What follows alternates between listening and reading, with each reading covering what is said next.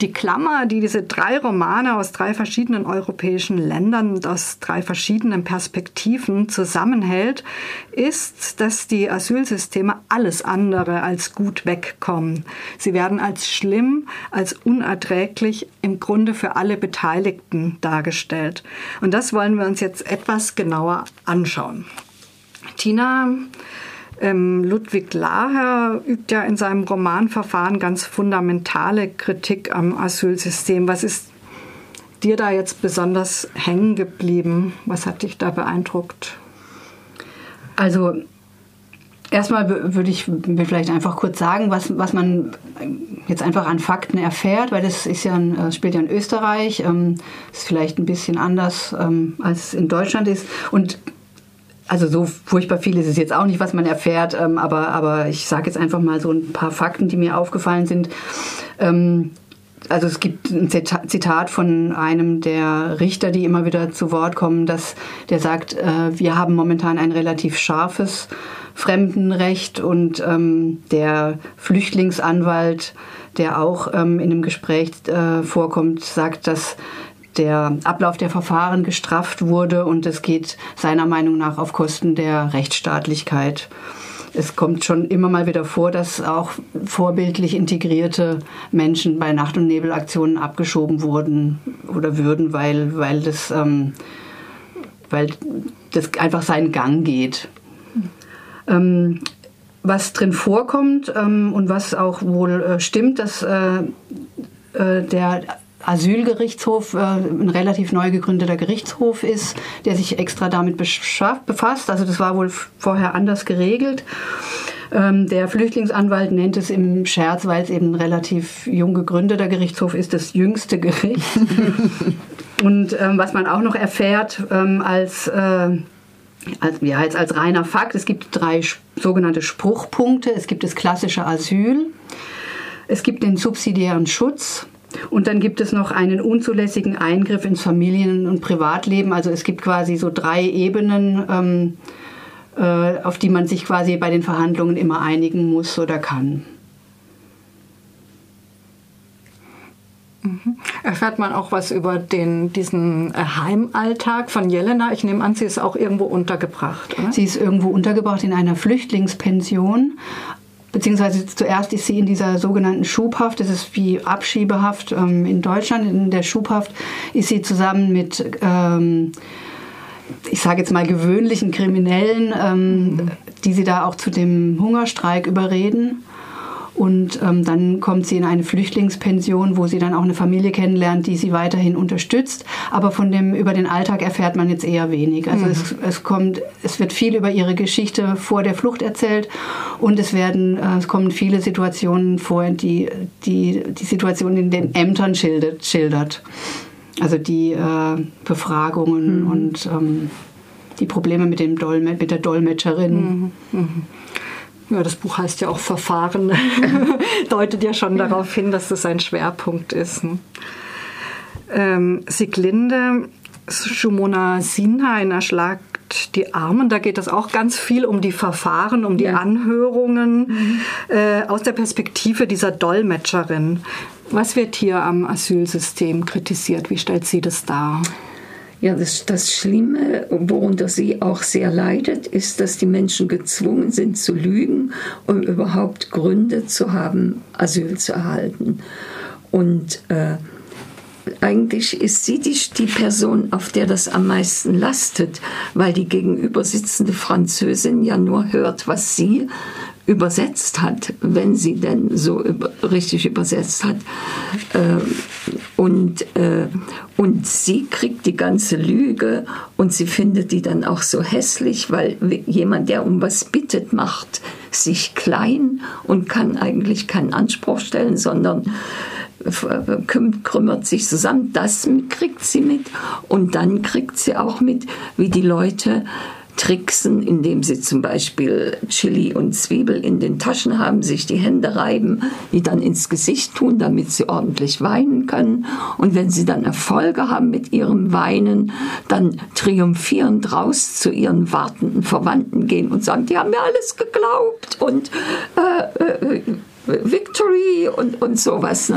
Und diese beiden Dinge, die, die kann sie dann kaum noch aushalten, machen sie aggressiv, machen sie erst ängstlich, dann aggressiv und, und äh, führen dann zur Eskalation. Und als sie diesem Mann wirklich diese Rotweinflasche über den Kopf schlägt, dann geht es auch darum, dass er sie in dieser Sprache Muttersprache anspricht, die sie eigentlich schon gar nicht mehr privat benutzt, weil sie so gut Französisch kann und in einer vollen Metro eben auch als eine zwar schick angezogen mit Hut und Pelzmantel, aber als eine zu identifizieren ist, die nicht dazugehört. Hm. Jetzt ist es ja so, dass die Leute kommen ja nicht her, um irgendwelche Leute vor, bei der Anhörung übers Ohr zu hauen oder Lügengeschichten hm. zu erzählen. Sie haben ja gute Gründe. Worin würdest du sagen, sieht Shumona Sinha denn die Gründe für diese Missstände, ja, diese Gründe, dass diese Dolmetscherin in dieser Zwickmühle überhaupt steckte, sich diese Lügen anhört? Anhört. Was, was ja, dass es nur bestimmte Kriterien gibt, warum man asylberechtigt ist. Ja. Und die werden, sie sagt, man, man kauft diese Lebensgeschichte von dem, von dem ähm, Schlepper. Schlepper heißt, ja. ja, von dem Schlepper. Aber äh, die ähm, Asylbewerber, die tauschen sich auch diese Gründe aus, die immer ziehen, wie eine, einer verfolgten Minderheit anzugehören oder als Frau einer Massenvergewaltigung zum mhm. Opfer gefallen zu sein, etc. Und äh, im Grunde, dass es so wenige zugkräftige Gründe gibt mhm. und man lügen muss. Das eigene Elend einfach ja. nicht reicht, ja, genau. um da bleiben zu können. Ja. Rosalie bei Abaskida, der ist ja selbst als irakischer Flüchtling nach Deutschland gekommen, wie auch sein Protagonist Karim. Und es ist natürlich total spannend, jetzt auch seinen Blick auf das deutsche Asylsystem kennenzulernen. Was, was fandest du da interessant? Mhm. Also sein Protagonist Karim findet ganz deutliche Worte, wenn es um die Asylbürokratie geht. Er vergleicht es auch irgendwann mal mit dem irakischen Behördenapparat, den er bei Zeiten hassen gelernt hat, weil er so chaotisch und bürokratisch ist. Ähm, er nennt es die göttliche Strafe, die keine Gnade kennt. und aber er sagt, in Deutschland ähm, gibt ihm die stumpfsinnige, entzählte deutsche Verwaltung noch den Rest, mhm. ähm, weil er ist beim Erfinden seiner Geschichten oder bei jedem mhm. Verhör oder bei jeder Anhörung, jetzt bin ich auch schon beim Verhör, mhm. bei jeder Anhörung ähm, ist er einfach ganz schnell erschöpft angesichts der vielen Stolpersteine, ähm, die er umgeben muss, mhm. wie zum Beispiel die mhm. perfekte Lügengeschichte. Ne? Mhm. Und ähm, er sagt eben immer wieder, dass ähm, es ganz wichtig ist, dieses bekloppte Spiel mitzuspielen, dass man irgendwann ähm, genügend Instrumentarien hat, mhm. um dieses Glücksspiel, das die Asylbürokratie ist in Deutschland, zu überstehen. Das fand ich sehr, sehr deutlich. Mhm. Mhm.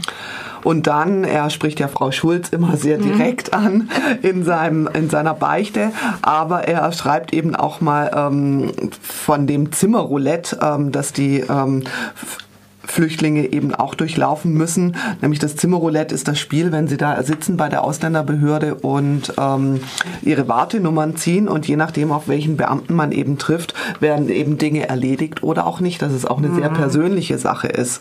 Und ähm, dann sagt er halt, ähm, Leider ist halt jeder Besuch bei Frau Schulz das reinste Glücksspiel. Gibt es auch irgendwas Positives? Hat der Protagonist Karim irgendein Positivbeispiel an diesem deutschen Asylsystem? Nee, ähm, ich glaube ein positives nicht, sondern einfach ähm, seine ähm, sehr humorvolle Art, da drauf zu schauen und sich dann immer wieder drüber lustig zu machen mhm. Ähm, und wieder neue ähm, ja, Abst Abstrusitäten zu entlarven. Mhm. Okay, und die nicht so ernst zu nehmen, sondern sie auch mal irgendwie witzig ja. zu analysieren. Das ist hörbar. ja, mehrfach wurde ja schon äh, jetzt dieses heikle Thema der Lüge und der Wahrheit angesprochen. Am krassesten ist das, denke ich, in Sinhas Buch Erschlagt die Armen, ja. In dem ja nahezu alle, die da ihre Geschichte bei den Angehörigen erzählen, äh, ziemliche Lügenmärchen auftischen und die Protagonistin verachtet sie auch dafür. Ich fand das total verstörend in diesem Buch. Siglinde, wie ging es dir da? Ja, sie sagt, ich habe ja dieses Zitat gebracht. ähm, Wahrheit ist eine Frage der Ästhetik. Und ich glaube, sie ist eine ziemliche Ästhetin. Und dass die Menschen für in, ihren, in ihren Augen so hässlich werden durch diese Situation, zu lügen, zu tricksen, zu triumphieren, das. Ähm,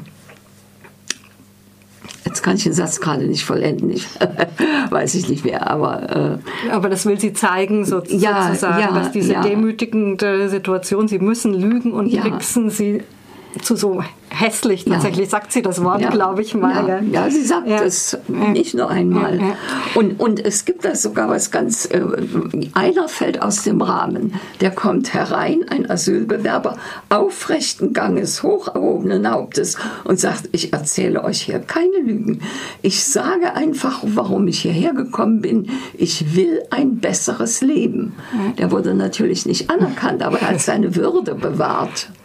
Und ja. uns sie erfreut natürlich ja, auch. Da ist vielleicht auch dieser Bezug zu dem Baudelaire, zu dieser Baudelaire-Prosa, der auch sagt, ihr müsst euch gleich machen. Ne? Also Arme macht euch gleich, damit damit da was passiert. Ich meine, zum Teil finde ich es ja schon auch Wasser auf die Mühlen der AfD, dachte ja. ich, diese, diese Lügen so zu betonen sozusagen. Was denkst du, warum legt sie da so ihren Fokus drauf? Was ist ihr daran so wichtig? Ich glaube, das hat damit was zu tun, dass sie selber ein ganzes Jahr lang in dem Job war, ja. so sehr darunter gelitten hat und dass sie das irgendwie auch mal abarbeiten will im Sinne von, ich zeige euch mal, wie es wirklich ja. ist. Und äh, eigentlich nur, wenn man zeigt, wie es wirklich ist, kann man ja auch sagen, erkennen, was geändert werden muss. Mhm. Und ich glaube, so sie, es also die Leute, die das, die AfD-affin sind, und ich kenne da jemanden, der hat gesagt, das Buch ist noch viel verhetzter als sonst was mhm. anderes. Äh, die haben das nicht richtig gelesen. Ja. Oder sich nur an diesen Geschichten erfreut, wenn, wenn jemand vorgibt, Christ zu sein und nicht weiß, was Weihnachten ist mhm. oder so. Aber das ist zu oberflächlich. Mhm. Rosalie ähm, Abbas-Kida thematisiert er diesen Zwang zu lügen auch? Ja, auf alle Fälle. Also ähm, gerade wenn es darum geht, wie Karim und seine Freunde Rafid und Salim aus dem Irak geflohen sind, wird lang darüber debattiert, was jetzt die perfekte Lügengeschichte wäre, die die deutschen Richter überzeugen könnte. Und ähm, er sagt dann eben auch ähm, immer, mittendrin im Buch, Frau Schulz, Sie werden jetzt die Erste sein, die die wahre Geschichte auch mal über meine ähm, Flucht erfahren wird. Und die wahre Geschichte ist letztendlich, dass ihm als ähm, Jugendlichem weibliche Brüste wuchsen und er das Gefühl hat, in ihm wäre der Geist einer Frau versteckt. Und im Irak droht ihm dann ähm, der Militärdienst und dabei natürlich die äh, tagtägliche Diskriminierung. Deswegen flieht er, will in Europa eine Schönheitsoperation durchführen und so diese lästigen Brüste loswerden. Aber ähm, das weiß natürlich keiner seiner Freunde und ähm, sie sind auf der Suche nach der perfekten Lügengeschichte. Und dann sagt eben auch sein Freund Rafid, ähm, er solle doch als Fluchtgrund ähm, einfach Homosexualität angeben. Das würde immer ziehen. Und gerade bei irakischen Flüchtlingen würde es nur sechs anerkannte ähm, Gründe geben. Das eine wäre, ähm, man hat was gegen die Regierung getan und man sucht dich oder du bist Christ Kommunist, Mitglied einer schiitischen Partei, homosexueller eben oder Teil einer Minderheit. Und Karim entschließt sich letztendlich dazu, die Story eines anderen zu kapern. Also er hat weder Homosexualität als Grund noch seine wahre Fluchtgeschichte, sondern er ähm, sagt, dass er Saddam und dessen Frau öffentlich beleidigt hätte. Und diese Geschichte scheint eben nicht so ähm, toll anzukommen. Ähm, wir wissen ja, wie das Buch ausgeht jetzt. Er kriegt ja dann auch ähm, seinen Abschiebebescheid. Aber zuerst kriegt er doch Asyl oder, eine, oder eine Duldung? Eine Duldung. Ach so, okay. Mhm. Ah ja. Und dann, als der Krieg eben aus ist, ist klar. Wieso sagt er das nicht mit den weiblichen Brüsten? Er schämt sich natürlich mhm. ganz klar dafür. Es ist ihm zu intim. Und ja. es ist ihm zu intim. Das ist ja. ganz wichtig. Er erzählt es ja nicht mal seinen Freunden. Ja. Mhm. Und das ist ja auch ganz, ganz nachvollziehbar. Mhm. Mhm. mhm. Ich glaube, das ist bei dem, äh, bei, mein, bei dem äh, Laha-Verfahren, also bei, der, bei seiner Protagonistin, der Jelena, auch ein äh, Punkt, eben die, ähm, die Scham und die Intimität, die, ähm, die da ähm, verletzt wird, wobei sie jetzt nicht wirklich lügt. Ähm, und sie müsste das ja auch überhaupt nicht. Also ihre Geschichte mit ähm, der Entwicklung des Kosovo und der Stand ihre, ähm, ihr Stand dort als Kosovo-Serbin, die Dinge, die ihr geschehen sind, der Brand in ihrem Elternhaus, ihre, die Vergewaltigung durch die albanischen jungen Männer, das wäre im Prinzip, würde jeder sagen, ja. ähm, äh, da, da mhm. muss man nicht das mehr kein Asylgrund ist, was ist es dann? Und trotzdem, ähm, trotzdem äh, ist es, also wird, wird sie abgelehnt. Und es gibt ja dieses, dieser, diese, dieser, dieser eine Widerspruch oder diese völlig absurde Konstruktion, dass eben auf der einen Seite braucht man Be Belege, dafür, zum Beispiel für diesen Brand, ähm, muss sie Belege haben, dass das, um zu beweisen, dass das Elternhaus schon lange im Besitz der Familie ist. Aber natürlich sind diese Belege bei dem Brand zerstört worden. Mhm. Und eben andersrum, wenn sie diese Belege hätte, würde das gleichzeitig wieder ihre Geschichte unglaubwürdig machen. Ja. Also es ist quasi ein Widerspruch, der sich nicht auflösen mhm. lässt. Wenn sie das eine hat, glaubt man ihr nicht. Wenn mhm. sie es nicht hat, glaubt man ihr auch nicht. Und das finde ich in dem Buch ist es auch unheimlich gut ähm, mhm. beschrieben. Also dass man diese Ausweglosigkeit ähm, mitkriegt, ne, in der die äh, Asylbewerber sich befinden. Ist das das Kafkaeske, was du auch in deiner Besprechung Also ich nehme mal an, dass der, der, das hat ja dieser äh, Flüchtlingsanwalt äh, gesagt, der hat ja, glaube ich, auch noch ein paar andere Beispiele gebracht. Also halt so eine, dass man quasi angeklagt wird und aber überhaupt nicht weiß, warum und man sich auch nicht wirklich wehren kann, weil man gar nicht weiß, was, was man, was die eigentlich von einem wollen. Ja. Ich glaube, einiges ist schon deutlich geworden, was die Haltung unserer äh, drei Autorinnen und Autoren betrifft. Ich würde es aber gerne trotzdem nochmal benennen. Und zwar, ähm, ja, was, was, was denkt ihr, aus welcher Haltung heraus hat euer Autor oder eure Autorin den Roman geschrieben und gibt es eine Botschaft? Ja. Wer möchte?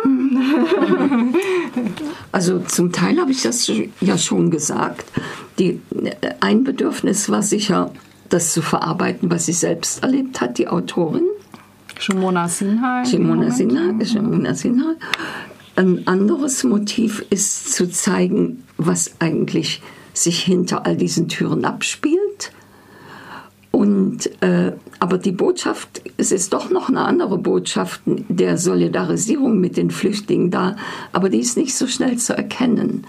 Am Ende, sie, sie, sie ist ja wegen dieser Untat, die, die Flasche über dem Kopf zerschlagen zu haben, arretiert und wird verhört und muss am Ende irgendeinen gelben Fragebogen ausfüllen. Und da überlegt sie sich ganz genau, was sie jetzt reinschreibt, was opportun ist, damit sie freikommt, damit sie gnädig beurteilt wird. Und sie ist dann genauso in einem gewissen Opportunismus äh, ver nicht verfallen, das ist das falsche Wort, aber sie benutzt mhm. und genau, hat genauso eine ähnliche Haltung wie die Flüchtlinge, die äh, sie immer dazu verführen wollen, die besten, wirkungsvollsten Aussagen zu machen und sie damit und diese deshalb verachtet mhm. eigentlich. Und sie sagt, da zeigt sich aber, es ist eigentlich ganz normal in dem Moment, ja. wo man in so einer Zwickmühle steckt. Ja. Sagt man einfach das, was einem am meisten kann. Ich mache es auch. Und dann kommt sogar der Satz und, äh, in Bezug auf den Verhörmenschen. Äh, und wir wissen beide, dass die Wahrheit nicht eine Frage der Ästhetik ist. Das, das habe ich jetzt in meiner Sie stellt ja eher im Roman voran so ein Zitat, wo gesagt wird, das griechische Wort für Freiheit ist das, ja. äh, ist das Wort hm. für gehe wohin du willst. Hm. Ist das nicht auch vielleicht ja. eine Botschaft? Eine Botschaft, das denke ich auch. Ja. Hm. Rosalie? Also ähm, Abbas Kidas Haltung ist eine ganz eindeutig politische, ähm, die bestimmt auch durch seine eigene Fluchtgeschichte geprägt ist. Du hast es ja schon erwähnt. Er ist äh, mit 19 aus Bagdad geflohen, weil er mit Freunden Flugblätter gegen Saddam Hussein verteilte und zwei Jahre lang im Gefängnis war. Ähm, und erst nach seiner Entlassung ist ihm dann die Flucht gelungen. Er hat eine ähnliche Reiseroute wie sein Protagonist Karim ähm, und wurde eben auch auch ähm, an der Grenze in Bayern ähm, gestoppt, obwohl er eigentlich nach Schweden wollte. Und ähm, nach dem bewilligten Asyl studiert er dann in Deutschland Literatur und Philosophie und beginnt in der Sprache, die er hier lernt, eben auch zu schreiben. Und seine Literatur, sagt er selbst, ähm, versteht er als eine Art Rache. Also ist ihm ganz mhm. wichtig, auch da mhm. diese Botschaft reinzubringen. Und beim Thema Asylpolitik ist er der festen Überzeugung, dass sich Asylbewerber eben nicht integrieren können, ähm, selbst wenn sie es wollen. Sie werden wieder zurückgeschickt, wenn der oder ein anderer Krieg eben ähm, vorbei ist. Mhm. Das prognostiziert er auch ein bisschen für Syrien. Hat er jetzt, glaube ich, auch mhm. gerade wieder genau. gesagt, ne? mhm. dass er da nicht viel davon hält, von diesem mhm. integriert euch jetzt mal genau. ganz schnell. Mhm. Ähm, Tina, was, was ähm, Ludwig Laher, was denkst du, aus welcher Haltung, mit welcher Botschaft schreibt er dieses Buch? Also ähm, der hat auf jeden Fall sehr viel recherchiert äh, zu dem Thema und möglicherweise hat er auch, kennt er auch jemanden, die so eine Geschichte erlebt hat. Also er hat auf jeden Fall so ein, man hat das Gefühl, so eine Art persönliches Engagement steckt dahinter. Er ist schon auch sehr, sehr wütend, hat man das Gefühl, und will sowas anprangern. Und ich hatte das, den Eindruck, dass sein Thema ist so dieses, dieses Zusammentreffen von einem System mit Menschen, dass das irgendwie nicht funktionieren kann. Also dass man mit einem, mit einem mit so etwas Formalisiertem nicht auf Einzelschicksale mhm. adäquat reagieren kann, dass da immer irgendwas verloren geht, dass immer irgendjemand darunter leiden muss, dass, dass, dass dadurch die Ungerechtigkeit zustande kommt. Mhm. Und ähm, da hat er natürlich jetzt auch keine Lösung dafür. Er hat im, am Ende des Buches das wirklich eigentlich gar nicht mal so schlimm endet. Also jetzt ein Happy End das ist, wäre jetzt übertrieben. Aber er, er ähm, preist eben auch so dieses ähm, persönliche Engagement von, von Menschen, die sich dafür interessieren, die he helfen, ohne jetzt groß zu fragen. Und also ich, das ist natürlich jetzt, wie gesagt, auch keine wirkliche Lösung, aber ich glaube, das, ähm, das hat er am Schluss auf jeden Fall so als so angepriesen. Ja. Wir haben nicht mehr viel Zeit, aber ich würde doch gerne noch kurz was zur literarischen Qualität hören. Zumindest Rosalie und Sieglinde haben ihre Bücher kurz angepriesen. Mhm. ähm, Rosalie aber Skita, der schreibt schon besonders. Mhm. Also seine Sprache ist einfach ganz toll und wie er in ganz kurzen Bildern ähm, es schafft, ähm, sowohl poetisch als auch politische Statements zu bringen. Also ähm, wenn er zum Beispiel, ich hatte vorher das Warten in der Asylbürokratie auf den Bescheid ähm, besprochen, da schreibt er irgendwann, ähm, die Zeit hat sich wie ein ähm, Pizzateig geknetet, ähm, der irgendwann ganz dünn ausgerollt wurde, um zu schildern, wie er hier, ähm, ja, wie hm. zermürbend das Warten ist. Oder er schreibt irgendwann mal, es ist das Wählen zwischen Scheiße und Scheiße ähm, im Irak, wenn man zwischen Krieg und Diktatur wählen muss. Das sind ganz kurze und knappe und hm. auf den ersten Blick gar nicht so ähm, komplex, ähm, hochsprachlich erscheinende Formulierungen, aber in ihrer Präzision ähm, zeigen sie einfach A, das System und B, die Realität total gut auf. Sie klingen. Ich habe gerade ein schönes Beispiel für ihre Art, Menschen zu beschreiben. Sie schreibt von diesen freiwilligen, mittelalterlichen, etwas dicklichen Frauen, die als äh, so, Sozial, äh, das? Flüchtlingsunterstützer, Flüchtlingsunterstützer fungieren. Diese goldenen Nymphen hatten das empfindsame Herz junger Mütter. Sie liefen über vor Zuneigung und nährten die ins Straucheln geratene Hoffnung der Leute. Also sie, sie ist auch böse. ja, sie ist auch manchmal böse und dekouvrierend, aber es ist, sie kann, sie kann so gut schreiben, sie kann, die beherrscht die Sprache. Ja. Tina, du warst jetzt nicht so überbordend begeistert. Ja, muss ich gestehen. Also ich kann das jetzt, ähm, muss mich da leider, also mit, mit dem Buch von Laha so ein bisschen zurücknehmen. Also ich finde, es, es ist sehr gut konstruiert, äh, mhm. mit, dem, äh, mit der Betonung auf konstruiert, weil es ist ja tatsächlich so ein in so einer Art Collagetechnik gebautes Buch mit ganz verschiedenen Textarten. Also es werden Lebensgeschichten erzählt, es werden aber auch Gespräche geführt, es, werden, es wird dieser Stammtisch-Sound ähm, ähm, wiedergegeben und das ist auch jeweils, finde ich, schon also gelungen, dass man, dass man diese diese verschiedenen Töne wiedererkennt. Diese bürokratische Sprache kommt sehr oft und auch sehr ja, ins Extreme übertrieben mhm. vielleicht vor. Ähm, es war nur jetzt nicht wirklich ein Lesegenuss im Sinne von, mhm. dass man so ja, dass man es genießt. Also mich hat es immer, das war etwas holprig, dass man halt mhm. sich immer wieder auf diese an, verschiedenen mhm. Textarten einlassen musste. Mhm. Ja, das, also literarisch fand ich es jetzt nicht so ganz gelungen, aber es ist auf jeden Fall ein Buch, was, was einen noch eine Weile beschäftigt, das sicherlich. Mhm.